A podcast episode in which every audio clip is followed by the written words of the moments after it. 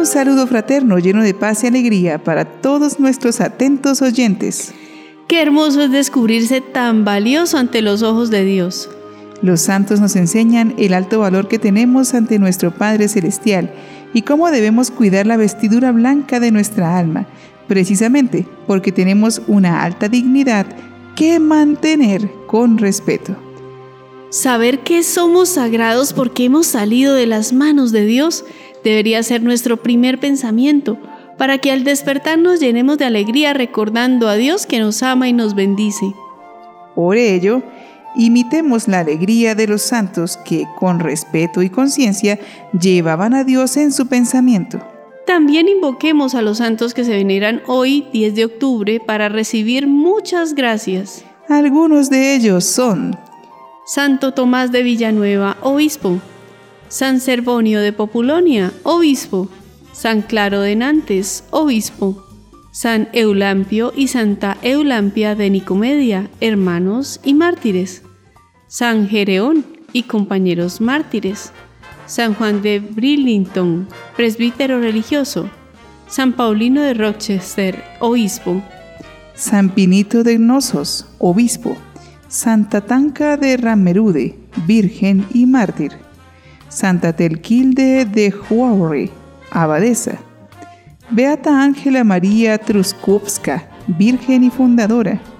Beato Daniel Comboni, presbítero y fundador. Beato Eduardo Deckens, presbítero y mártir. Y Beato León Wetmansky, obispo y mártir.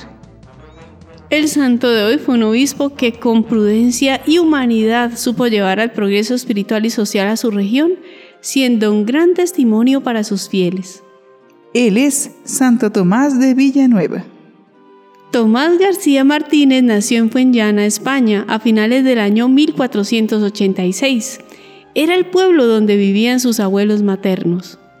Su nacimiento se produjo allí debido a que donde vivían sus padres se produjo una epidemia de peste y decidieron que este pueblo era un lugar más seguro para el alumbramiento.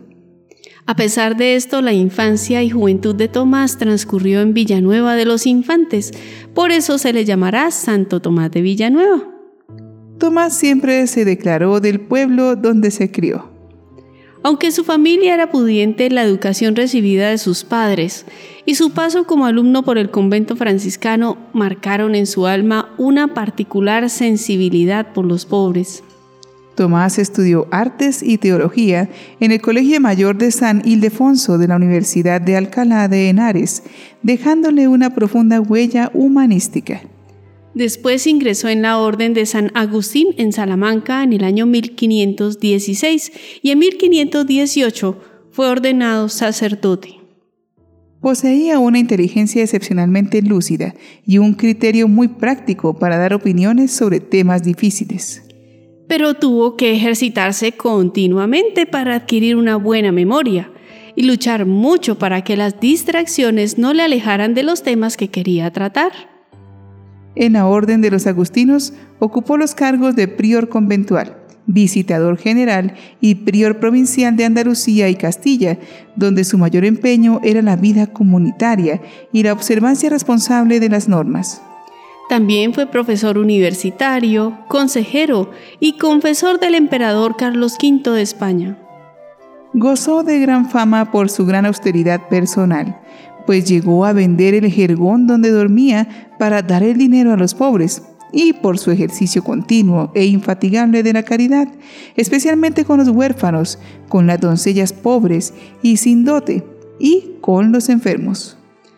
Poseía, sin embargo, una concepción inteligente de la piedad, de forma que, aunque era muy limosnero, procuraba solucionar definitiva y estructuralmente la pobreza mediante la redención activa de la misma, dando trabajo a los pobres, y así hacía fructificar sus limosnas.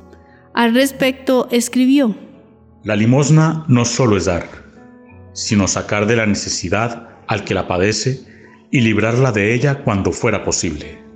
En el año 1533, como provincial, envió a los primeros padres agustinos que llegaron a México, Empezó a tener éxtasis místicos en misa o cuando rezaba los salmos. Aunque el emperador Carlos V le ofreció el cargo de arzobispo de Granada, él nunca lo aceptó. Se cuenta que llegó a ser arzobispo de Valencia el 10 de octubre de 1544 por error de un escribano. Ante el apuro del secretario, el emperador dijo, No, no lo borré.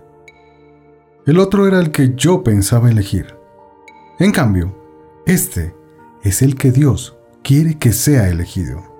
Pero siguió negándose hasta que se lo ordenó su superior en la orden, quien luego felicitaba a Fray Tomás y a la arquidiócesis diciendo, Tendrá un pastor, como lo describe San Pablo.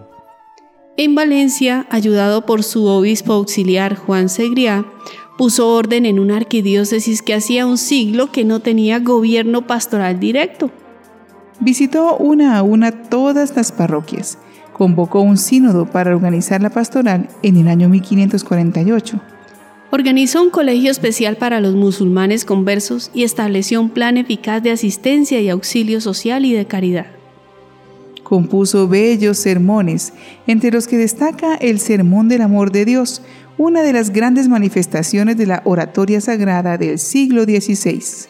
Allí previene al contemplativo de los errores a los que puede ser sometido por obra del demonio y que pueden arrastrarle a la herejía.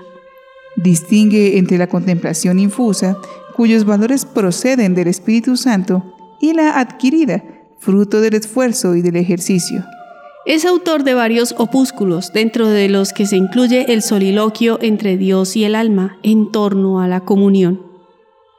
Tuvo una gran fama de predicador en un estilo sobrio y sencillo.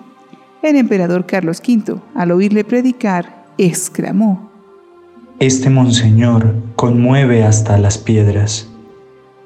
Su prédica provocaba notables conversiones.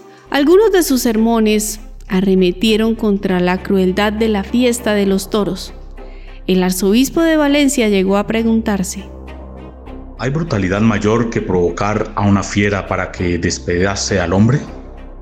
Y tras calificar este espectáculo de duro y cruelísimo, denunciaba en nombre de Jesucristo a todos los que promovían las corridas y a todos ellos les combinaba de esta manera. No solo pecáis mortalmente, sino que sois homicidas y deudores delante de Dios. La canonización de Villanueva fue celebrada paradójicamente con corridas de toros en Valencia, Zaragoza y otras ciudades. Tomás tuvo asimismo una gran devoción por la Virgen María, cuyo corazón comparó a la zarza ardiente que nunca se consumía. En 1547 ordenó sacerdote al futuro San Luis Beltrán. Fundó el Colegio Mayor Seminario de la Presentación de la Bienaventurada Virgen María en el Templo y Santo Tomás de Villanueva en el año 1550, como centro de formación para futuros sacerdotes, al servicio de la Iglesia de Valencia, adelantándose a las recomendaciones dadas por el Concilio de Trento. Tomás falleció por una angina de pecho en 1555 a los 68 años de edad. Está enterrado en la capilla mayor de la Catedral de Salamanca. Antes de morir, exclamó, Qué bueno es nuestro Señor, a cambio de que lo amemos en la tierra, nos regala su cielo para siempre. Fue canonizado el 1 de noviembre de 1658 por el Papa Alejandro VII. El célebre escritor Francisco de Quevedo escribió una biografía suya. La Universidad de Alcalá de Henares le dio un especial homenaje al haber formado parte de la primera promoción de la universidad y ser el primer santo egresado de sus aulas. Por su celo apostólico, su doctrina, su atención a los pobres y sus intuiciones pastorales, ha pasado a la historia como modelo de obispo. Con el lenguaje sencillo del pueblo que aclamaba su ayuda, elevemos esta oración.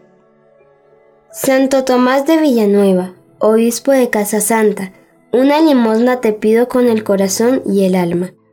Dámela, Santo Tomás, que me hace mucha falta, por tu padre, por tu madre y por las olas del mar, que en mi casa nunca haga falta el pan. De las siete limosnas que repartes todos los días, una de ellas que sea la mía. Amén. Es importante reflexionar en este día junto a Santo Tomás cómo hemos dejado que se pierda de vista la gran dignidad del ser humano. En un equivocado sentido de ser descomplicados y al mismo tiempo complacientes con un goce momentáneo, nos permitimos comportamientos, expresiones y acciones dañinas que rebajan esta dignidad. Si somos autodestructivos con nuestros pensamientos negativos y egoístas, ¿cuánto más podemos llegar a hacerlo con los demás? Por esto es muy importante rescatar nuestra fe, pues el creer que Dios existe implica creer que soy creado por Dios y solo en Dios puedo ser pleno y feliz. Ya soy bendito, porque de Dios vengo y a Dios regresaré. Entonces amar a mis semejantes es fácil, porque en ellos veo mi propia dignidad y la imagen de Dios. No dejemos que el afán de complacer los placeres y los egoísmos nos aparten de la felicidad de vivir dignamente, aceptar nuestra realidad y tener una sana autoestima. Santo Tomás de Villanueva, ruega, por, nosotros.